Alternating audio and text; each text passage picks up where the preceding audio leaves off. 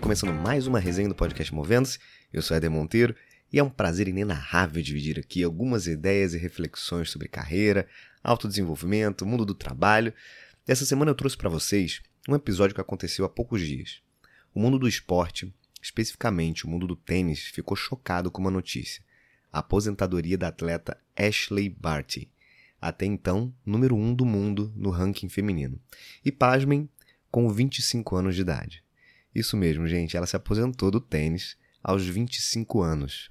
Esse anúncio se torna mais chocante ainda quando a gente vê outros atletas como a Serena Williams, que com quase seus 40 anos ainda joga em alto nível, hoje ocupa a posição de número 9 no ranking mundial, ou no caso do tênis masculino com os três maiores da história, Djokovic, Nadal aí na casa dos 35 e o Roger Federer com 40 anos.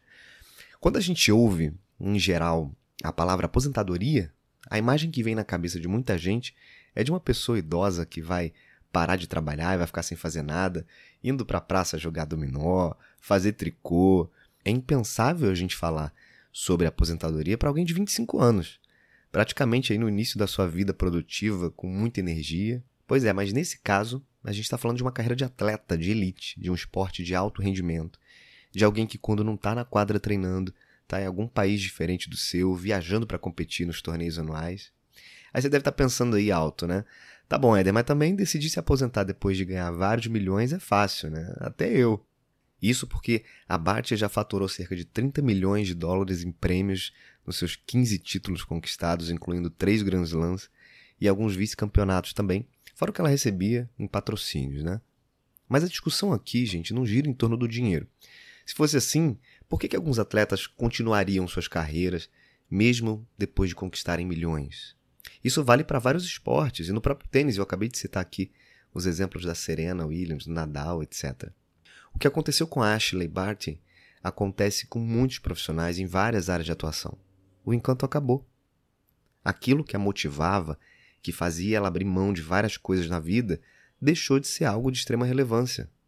Ela mesma disse que quando ela venceu o torneio de Wimbledon, o mais tradicional dos Grand Slams, foi um desgaste emocional tão grande que fez com que ela saísse daquela vitória com a sensação assim, de dever cumprido, sabe? Nossa, acho que, ok, cumpri tudo que eu precisava cumprir no tênis. Só que isso mudaria na cabeça dela um certo tempo depois, quando ela começou a considerar disputar o Aberto da Austrália, que é o Grand Slam da sua terra natal, que aconteceu no início de 2022. E, e a Bart venceu esse torneio com sobra, inclusive. E agora sim, já não tinha mais nada que a fizesse brilhar o olho, continuar nessa carreira. O topo ali já tinha chegado, então era hora de descer daquele topo.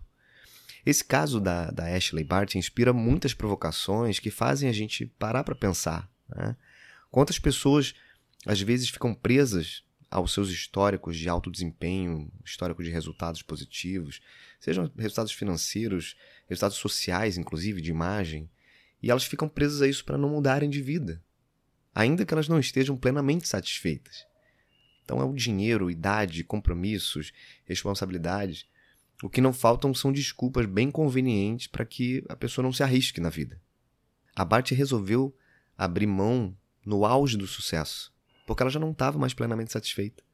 Isso é um exemplo potente, gente, de força e de certeza do caminho que se quer trilhar, daquele caminho que a pessoa quer seguir na entrevista em que ela anunciou que estava se aposentando do tênis, um trecho da fala é, dessa, dessa entrevista deixa muito claro as motivações. Ela disse assim: A Ash Barty, a pessoa, tem muitos outros sonhos que quer buscar. E eles não envolvem necessariamente viajar pelo mundo, ficar longe da minha família, ficar longe da minha casa, que é onde eu sempre quis estar. Então, minha gente, se você está aí dedicando grande parte do seu tempo hoje com algo que não te realiza plenamente, Mova-se. Pega um pouco de inspiração com a Bart, que ainda tinha uma carreira grande pela frente, com possivelmente muitos títulos e milhões de dólares a ganhar, mas ela optou por seguir outro caminho, desconsiderando as pressões de patrocinadores, imprensa, fãs, tendo coragem e ousadia para ser de fato a protagonista da sua carreira e da sua vida. Se essa resenha fez algum sentido para você, dá um sinal de fumaça, me envia uma mensagem com a sua percepção a respeito. Não deixa de seguir o Instagram, movendo-se, e também de ativar suas notificações de novos conteúdos lá no seu aplicativo de áudio, onde você costuma ouvir o Movendo-se. Aproveito também para lembrar que está no ar a mentoria de carreira movendo-se, um processo customizado que eu lancei há um tempinho atrás para discutir e trocar ideias sobre carreira, sobre o teu desenvolvimento de maneira muito customizada. Então, para mais detalhes, tem a descrição aqui no, nessa resenha, o link para você conhecer um pouquinho mais como é que funciona. E a gente se encontra em breve. Vou ficando por aqui. Beijos e abraços. Até mais.